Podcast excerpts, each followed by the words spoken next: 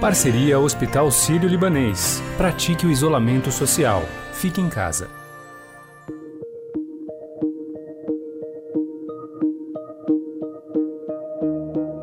No Estadão Notícias de hoje, vamos bater um papo com um dos maiores sanitaristas do país, Gonçalo Vecina Neto.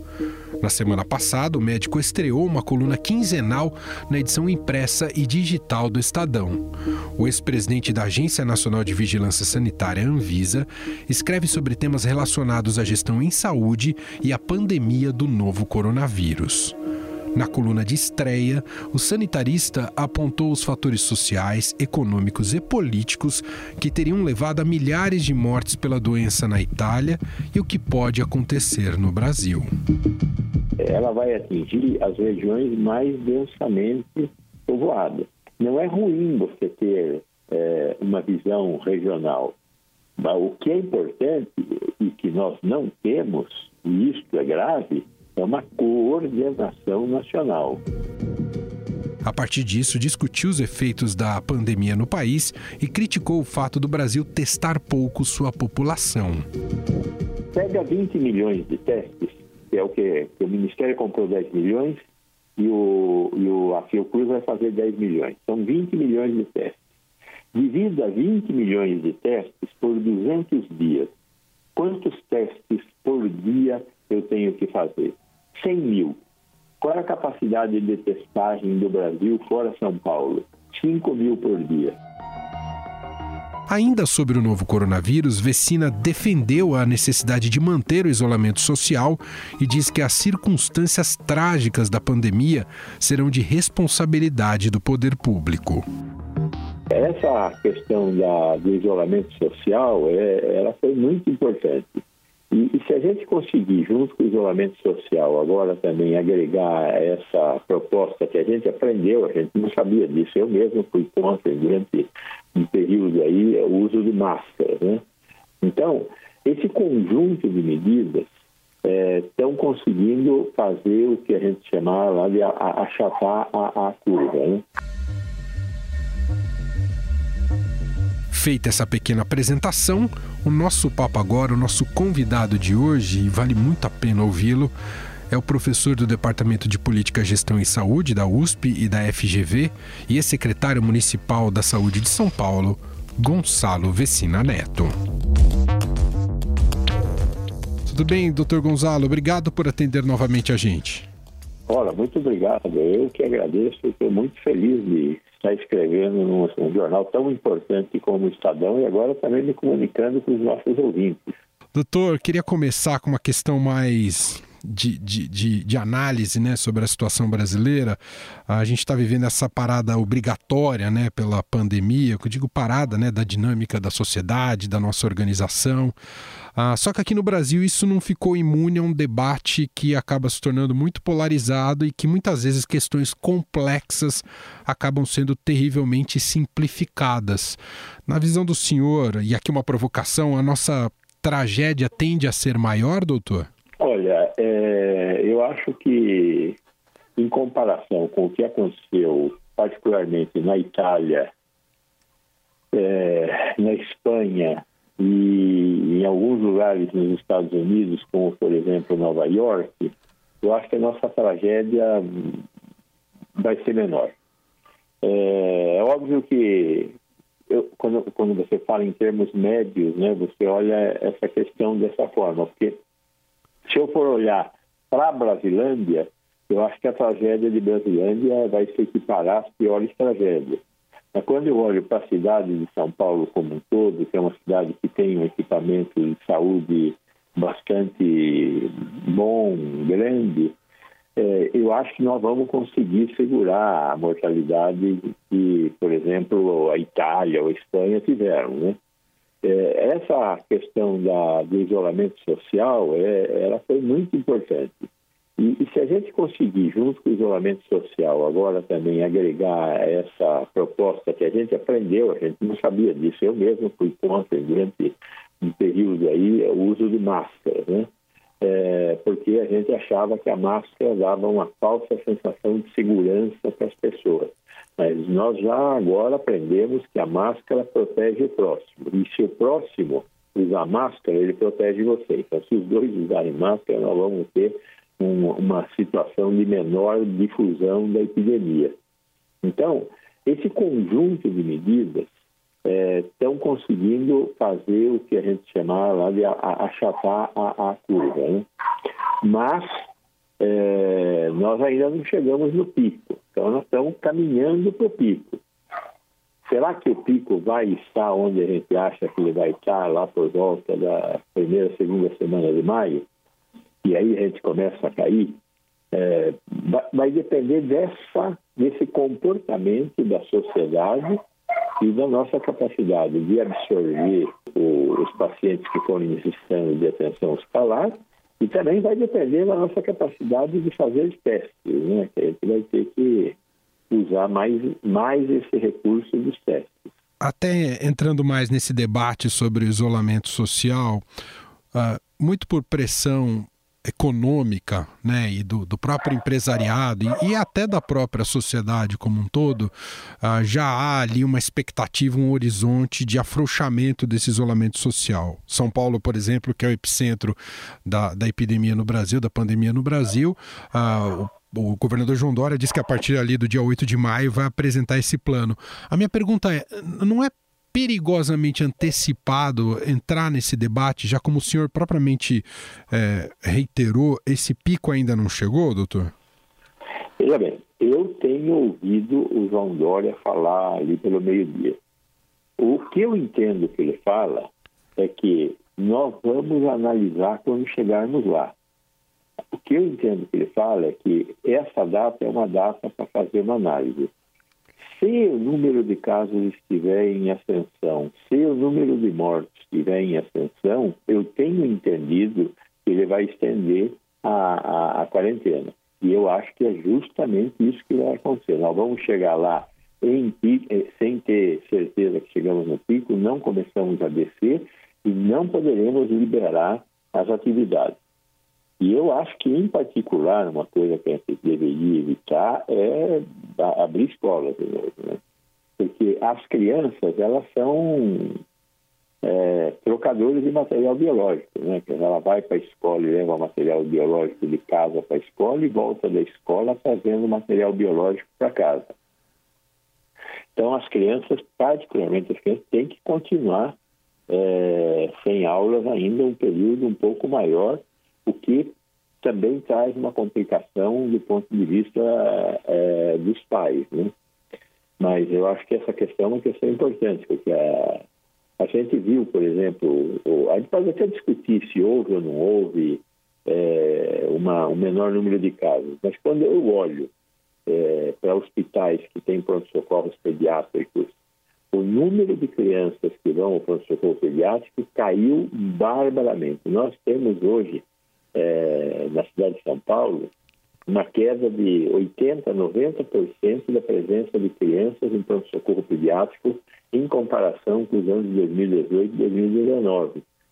Porque é, esse período aqui é o período das síndromes respiratórias agudas, várias delas. E com as crianças não indo nas escolas, elas não estão se contaminando e trocando doenças. E com isso houve uma, uma menor presença de, de, de mães em, em, em, em pronto-socorro. Uma parte disso também deve ser medo de ir no hospital, mas uma parte é a redução do número de casos. Então, o, o isolamento social está dando resultados e bons resultados. E, doutor, faz sentido num país do tamanho do Brasil que haja é, avaliações regionalizadas? Ou seja, a gente está falando de um pico, em São Paulo que pode não ser um pico de outro estado. Na verdade, no Brasil, nós vamos ter picos diferenciados em tempos diferenciados e cada estado vai, vai ter que se organizar e debater é, como lidar com isso ao longo do tempo, doutor? Veja bem. É... O as condições socioeconômicas são muito importantes para definir se um, um estado tem o maior ou menor número de casos. Né? Então, nesse caso, por exemplo, do, do, do, do Amazonas, a, a, a população é uma população mais marginalizada ainda do que a que nós temos aqui na periferia das nossas cidades, com menor capacidade de acesso a recursos básicos como água, esgoto, e uma indústria que teve um comportamento pior do que a nossa, né? porque lá a quarentena não foi obedecida. E o que, que nós estamos assistindo? Uma coisa que eu nunca imaginei que nós iríamos assistir no Brasil, que é enterro em bala comum. Então, a, a epidemia terá características locais? Terá características locais.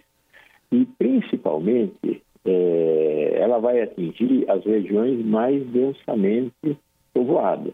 Não é ruim você ter é, uma visão regional. Mas o que é importante e que nós não temos, e isto é grave, é uma coordenação nacional. Nós não temos hoje uma liderança nacional. E também não tinha no tempo de Mandetta, porque Mandetta é, dava um, um no prego e outro na ferradura. Né?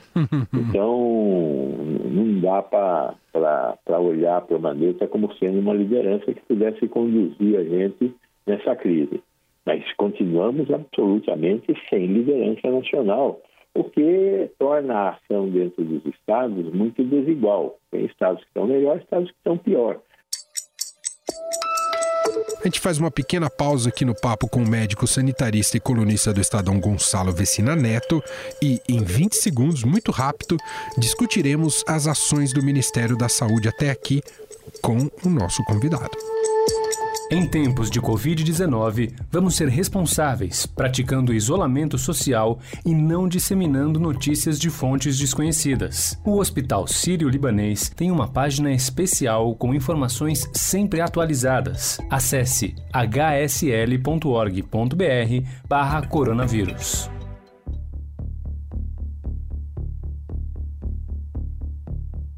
Um dos grandes problemas do Brasil neste momento é a falta de leitos, principalmente de UTIs, para atender à demanda surgida com o novo coronavírus. Para o médico sanitarista e colunista do Estadão, nosso convidado de hoje, Gonçalo Vecina Neto, as ações do Ministério da Saúde foram tardias. Não é isso, doutor?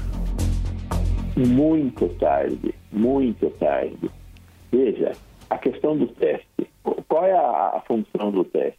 Você pega um doente com o, o vírus, sintomático, está com febre, essas coisas. Aí você vai faz o teste, deu coronavírus, ou seja, não é uma síndrome respiratória aguda, é o coronavírus. Temos que lembrar que 40% das pessoas que pegam essa doença pegam sem sintoma. Então tem que. Como é que acha uma pessoa sem sintoma no meio da população? É um, uma agulha no palheiro. Então, o jeito de fazer isso é todo mundo que tem sintoma, que é o restante, né? 40% não tem, 60% tem. Então, os que têm sintoma, eu vou testar. Testei, deu positivo, eu vou pegar quatro contatantes desse cara. Vou testar os quatro contatantes. Dos quatro, quantos vão estar positivos? Vamos supor que seja um. Testo mais quatro desse um. Teste de primeiro grau, teste de segundo grau. E aí, todos os positivos têm que ser isolados. Então, para que serve o teste? Para descobrir os positivos e para isolá-los, para eles pararem de contaminar outras pessoas. Nós vamos conseguir ter teste em volume suficiente no Brasil daqui a um mês. Até agora nós não tivemos. Por inação do governo federal, porque isso é produzido e comprado centralmente. Agora, o, Mandetta andou comprando lá 10 milhões de testes que não chegaram ainda. A Fiocruz finalmente conseguiu destravar a produção e começa a entregar a partir de agora 500 mil testes a cada semana. Vai chegar em, em setembro com 10 milhões de testes entregues. O Estado de São Paulo fez uma compra de 1 milhão e 300 mil testes que está sendo entregue. Só que nós fomos descobrindo outros problemas, né? Por exemplo, uhum. aqui em São Paulo, o Adolfo Lutz fazia os testes. E só que ele faz um teste de cada vez. Tem uma fila de 20 mil testes para serem analisados que o Adolfo Lutz não conseguia entregar. Por que não conseguia entregar? Porque é demorado. Agora, o, o, o, Instituto Butantan montou um processo de automação e resolveu a fila. Agora, o Paulo, com o Butantan, resolveu a fila. O Brasil não resolveu a fila ainda. Pega 20 milhões de testes, que é o que, que o Ministério comprou 10 milhões, e, o, e o, a Fiocruz vai fazer 10 milhões. São 20 milhões de testes. Divida 20 milhões de testes por 200 dias. Quantos testes por dia eu tenho que fazer? 100 mil. Qual é a capacidade de testagem do Brasil fora São Paulo? 5 mil por dia. Nossa. Estou anunciando para você que tem um desastre aí, companheiro. Ou Então, seja, sem testar, a gente não sai dessa. Então, tamo, tamo, o Ministério está discutindo, está vendo? Eu espero que tenha tempo de resolver esse problema. Não, nós temos testes e vamos jogar os testes na lata do lixo. ainda em relação a essa questão da gestão federal, é, sobre leitos ah, nas UTIs, e a gente a questão da desigualdade está ficando muito cristalina, mais uma vez, e evidente na realidade brasileira, agora que o vírus começa a atingir as populações mais vulneráveis, né, porque entrou eh, por ah, camadas mais nobres, digamos assim, da sociedade, pela elite brasileira que viaja ao exterior, ah, vai exigir uma espécie de estatização dos leitos de UTI em hospitais privados? Nós somos uma sociedade desigual. Nós temos no SUS, no Brasil, sete leitos por 100 mil habitantes. Nós temos no, na, no privado 32,8 leitos por 100 mil habitantes. Nós temos uma desigualdade de acesso à UTI. Assim como nós temos uma desigualdade de acesso à educação, à moradia, eu moro aqui nesta casa grande, o povo que mora na Vila Brasilândia mora naquilo lá. E, e é assim. Eu acho que isso faz parte de uma certa normalidade vergonhosa, mas faz parte da vida do brasileiro. Agora nós estamos vivendo uma epidemia. A epidemia não faz parte da normalidade, ela é extravagante, é anormal. Nessa anormalidade, que é uma normalidade com um tempo muito curto de acontecer, a chance de eu que tenho um plano de saúde encontrar um leito de UTI é quase cinco vezes maior do que a chance de um morador de Brasilândia. Dá para conviver com eu morando na minha casa e o morador de Brasilândia morando na casa dele. Agora, dá para conviver em três meses com o fato de que um morador da Brasilândia tem cinco vezes menos chance de encontrar um tratamento para uma doença que é da sociedade como um todo, num momento dramático como esse? Não dá para conviver com isso. Isso é imoral. Isso é inumano. Bom, nós temos que criar uma fila única para usar os leitos da UTI. O Estado tem que conversar com os hospitais privados e organizar isto, se possível for, sem requisição de leitos e pagando pelos leitos a, não o, o, o preço do SUS, pagando pelos leitos o custo, não o preço, do privado. Doutor, em relação ao SUS, com todos os problemas históricos e estruturais que ele tem, mas de alguma maneira ele sai valorizado até em comparação uh, com, com países desenvolvidos pela capilaridade, capacidade uh, de atingir uh, a população como um todo, ainda que isso não seja completamente efetivo, o SUS sai, sai valorizado dessa situação, doutor? Esse é um fenômeno universal. Em todos os países mais civilizados que têm sistemas universais de saúde, eles aprenderam a lição. Nós vamos aprender também que nos últimos 15, 20 anos nós subfinanciamos e demos pouca atenção para os nossos sistemas de saúde. E agora, então, pagando um certo preço por isso. Todos esses países estão já revendo as suas futuras disposições para tratar do sistema de saúde. Nós temos que fazer a mesma coisa. Né? Finalmente, estamos vendo que nós somos subfinanciados e que temos sim um problema muito grave de gestão. O problema de gestão não é do SUS, o problema de gestão é do Estado brasileiro. O Estado brasileiro é mal gerido. Então nós temos que melhorar a gestão, financiar melhor e organizar melhor a atenção para a população, utilizando o SUS como um instrumento de diminuição de desigualdade na sociedade. Muito bem, ouvimos Gonçalo Vecina, médico sanitarista, professor da USP e novo colunista do Estadão, já estreou com uma primeira coluna, vai escrever quinzenalmente para o jornal e também no estadão.com.br sobre a pandemia e seus desdobramentos e gentilmente atendeu aqui a nossa reportagem também do podcast. Muito obrigado, viu, doutor? Obrigado você, sempre às ordens, hein?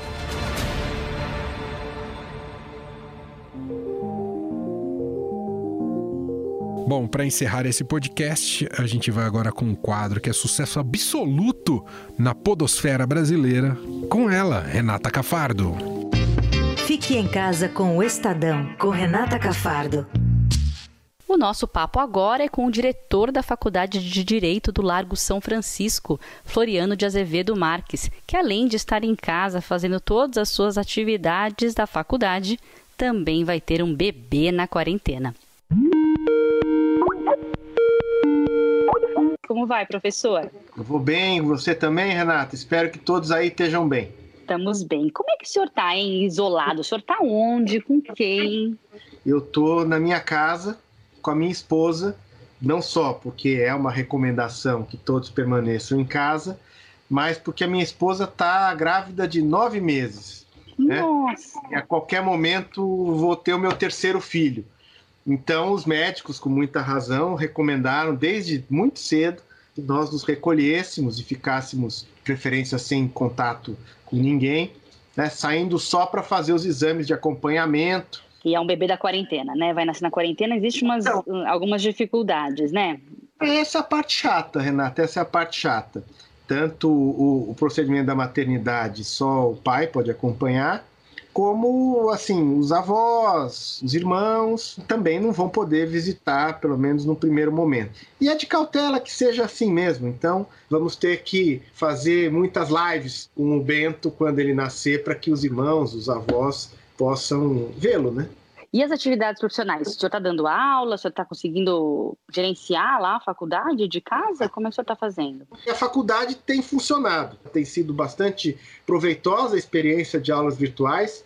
E mesmo os professores mais velhos fizeram um esforço muito, muito dedicado para aprender a lidar com os instrumentos, os quais não são muito familiarizados, e estão conseguindo ter um retorno muito satisfatório.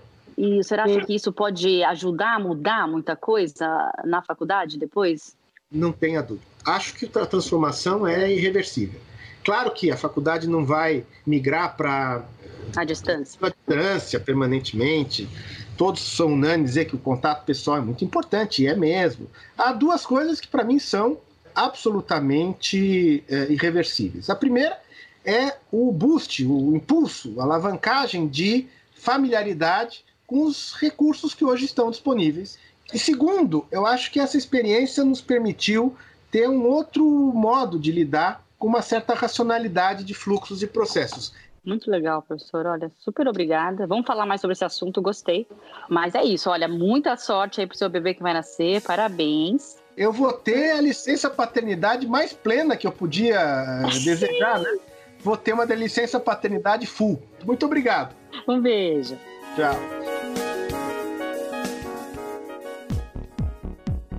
O Estadão Notícias desta segunda-feira vai ficando por aqui. Contou com a apresentação minha, Emanuel Bonfim, participação de Renata Cafardo, produção de Gustavo Lopes e Bárbara Rubira e montagem de Nelson Volter. Diretor de jornalismo do Grupo Estado é João Fábio Caminoto. Para mandar um e-mail para conversar com a gente é podcast@estadão.com. Um abraço para você e a gente se fala hoje às 5 da tarde com mais uma edição do podcast Na Quarentena. Estadão Notícias.